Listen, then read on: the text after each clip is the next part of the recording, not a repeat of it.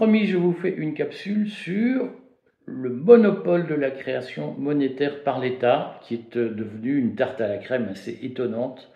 Euh, mais je comprends, certains font profession de préconiser le monopole de la création monétaire par l'État pour prétendument défendre les libertés et combattre la finance, alors que ce projet est probablement le projet le plus liberticide et le plus totalitaire qui existe.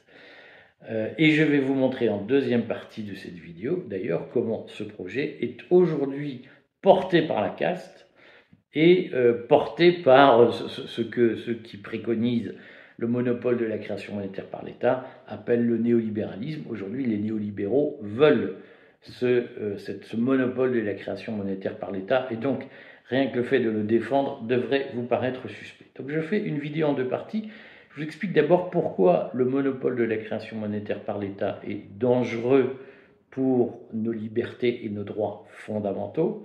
Et ensuite, je vais essayer de vous montrer en quoi c'est la caste mondialisée qui porte aujourd'hui ce projet. Et demandez-vous pourquoi ceux qui le défendent en prétendant lutter contre la caste sont aujourd'hui les idiots utiles dans le meilleur des cas de cette caste. Premier point, pourquoi le contrôle, pourquoi le monopole de la création monétaire par l'État est dangereux pour les libertés?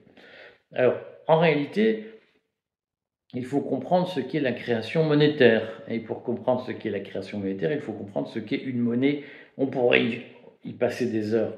Je vais très vite. Il y a aujourd'hui deux types de monnaies euh, que vous connaissez par cœur, enfin au moins un des deux, vous connaissez la monnaie papier, hein, qui est, euh, sont les billets, les pièces euh, que vous voyez circuler et qui, qui d'une façon ou d'une autre, sortent des presses de la Banque Centrale Européenne aujourd'hui pour ce qui concerne la France. Et, effectivement, le, le, pouvoir de battre monnaie au sens propre, c'est-à-dire de fabriquer des billets et des pièces, est un pouvoir qui est exclusivement donné à l'État ou à la Banque centrale s'il y a une banque centrale indépendante du gouvernement. Mais il y a un deuxième type de monnaie qui est beaucoup plus répandu, qui est beaucoup plus large, qui représente une masse beaucoup plus importante que les billets et les pièces. C'est la monnaie, euh, on peut l'appeler comme on veut, c'est la monnaie scripturale, l'écriture en banque qui fait que euh, on enregistre que vous avez gagné 2000 euros ce mois-ci et euh, que vous avez reçu un prêt de 100 000 euros pour acheter une maison. Cet argent-là, c'est de la monnaie abstraite, si vous voulez, mais qui pèse énormément dans la masse monétaire. Et cette masse monétaire, elle se développe de façon naturelle par le crédit. Alors le crédit, c'est quoi? C'est vous n'avez pas encore 100 000 euros pour acheter une maison, la banque vous les prête et vous avez X années, supposons 10 ans, pour rembourser, c'est-à-dire que vous avez devant vous 10 ans de production de richesse pour payer ces 100 000 euros qu'on a créés de toutes pièces. Et donc ce qu'il faut comprendre, c'est qu'aujourd'hui, les principaux acteurs de la création monétaire, ce sont les banques, euh, notamment à travers le crédit. Et là aussi, je crois qu'il faut sortir des visions euh, démagogiques, simplistes, binaires, dans lesquelles certains cherchent à vous enfermer, puisque je vois beaucoup de commentaires de gens qui disent Ah, les banques, c'est scandaleux, c'est immonde, et il faudrait les interdire, il faudrait euh, que ce soit l'État, blablabla. Bla, bla, bla, bla. On peut dire beaucoup de mal des banques, je suis le premier à en dire beaucoup de mal. Simplement, elles ont une utilité sociale qui est de créer de la monnaie pour financer un certain nombre de projets d'investissement, par exemple l'achat de votre maison.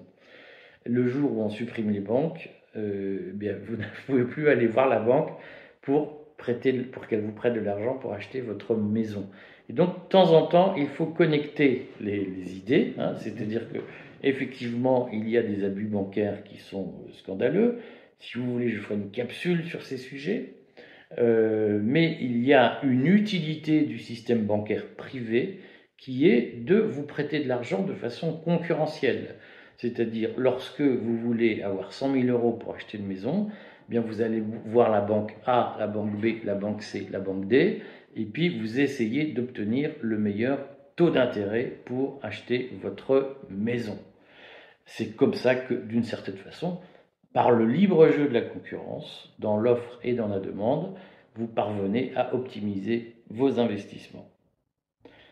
Euh, lorsque on dit que l'État doit avoir le monopole de la création monétaire, cela signifie que ce système bancaire va disparaître et que à l'avenir, eh l'argent dans un monde où l'État a le monopole de la création monétaire, eh l'argent vous allez le négocier à la mairie, votre crédit, vous allez le négocier à la mairie, au ministère des Finances, dans une direction quelconque de l'État, à la préfecture, et vous avez devant vous un fonctionnaire qui décide de vous attribuer ou non un crédit, et comme il n'y a pas de concurrence, eh bien, vous devez vous satisfaire de ce qu'il vous propose.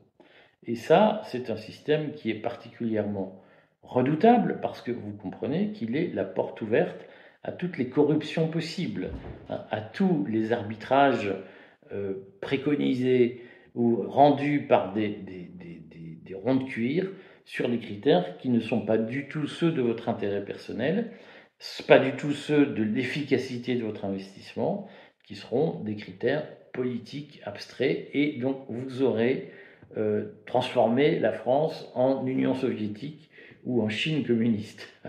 Je ferai une capsule sur la Chine communiste aujourd'hui pour montrer les dérives du système. Et donc là-dessus, euh, je, le redis, notre intérêt collectif, c'est de pouvoir librement négocier des crédits et euh, de ne pas être soumis à une circulaire du ministre de l'économie qui dit maintenant on n'accorde plus aucun crédit sur les maisons où le taux c'est 5%, il n'est pas négociable, il faut qu'il y ait un système financier libre et concurrentiel pour défendre nos intérêts, contrairement à ce que des phrases très simplistes disent. Il y a une mise en danger des, humains, si j'ose dire, de la société humaine par la finance, mais dans des circonstances très précises. Euh, et si vous voulez, je ferai une capsule sur la, toxicité de la finance, mais qui n'est pas là où on croit. Au fond, ce ne sont pas les banques de détail qui nous menacent, ce sont les banques d'investissement, et celles-là, vous n'y avez pas affaire. Et euh, je, n'entends personne me parler euh, de, de, ce secteur et de la réforme de ce secteur. Si vous voulez, je ferai une capsule sur le sujet, si vous me le demandez gentiment en commentaire. Maintenant, je voudrais faire la deuxième partie de cette vidéo pour expliquer en quoi c'est aujourd'hui la caste que vous, beaucoup appellent la caste libérale, la caste mondialiste qui défend ce projet de monopole de la création monétaire confié à l'État. En réalité, ce monopole, c'est un projet construit euh, un peu partout dans le monde, et notamment en Europe. En Europe, ce projet s'appelle l'euro numérique. Hein. L'euro numérique, c'est un projet de monopole de la création monétaire par l'État, c'est-à-dire que la Banque centrale européenne, mais le problème, c'est pas le statut juridique de la Banque centrale, est-ce que c'est l'État ou pas? Le problème, c'est le monopole. Lorsque vous avez un acteur monopolistique, quel que soit son statut, qu'il soit public ou privé, il abuse de son monopole pour opprimer et asservir.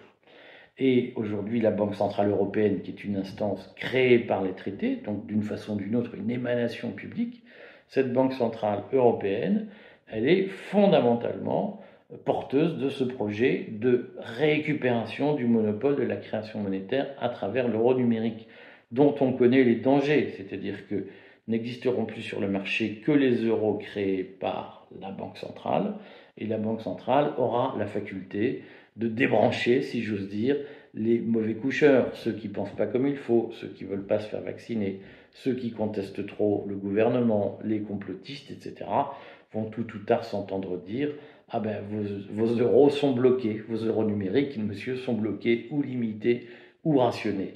Et face à ça, on ne peut rien faire parce que la Banque centrale a le monopole de la création monétaire. Donc si nous n'avons pas la faculté de demander à des banquiers privés de créer de la monnaie, nous sommes pieds et poings liés face au gouvernement. Et c'est pourquoi euh, nous combattons l'euro numérique. Je voudrais conclure cette vidéo en expliquant simplement que si vous combattez l'euro numérique et que vous êtes pour le monopole de la création monétaire par l'État, vous n'avez absolument rien compris au sujet. le monopole de la création monétaire par l'État, ça s'appellera la monnaie numérique de demain, et c'est précisément ce que nous devons combattre pour préserver nos libertés.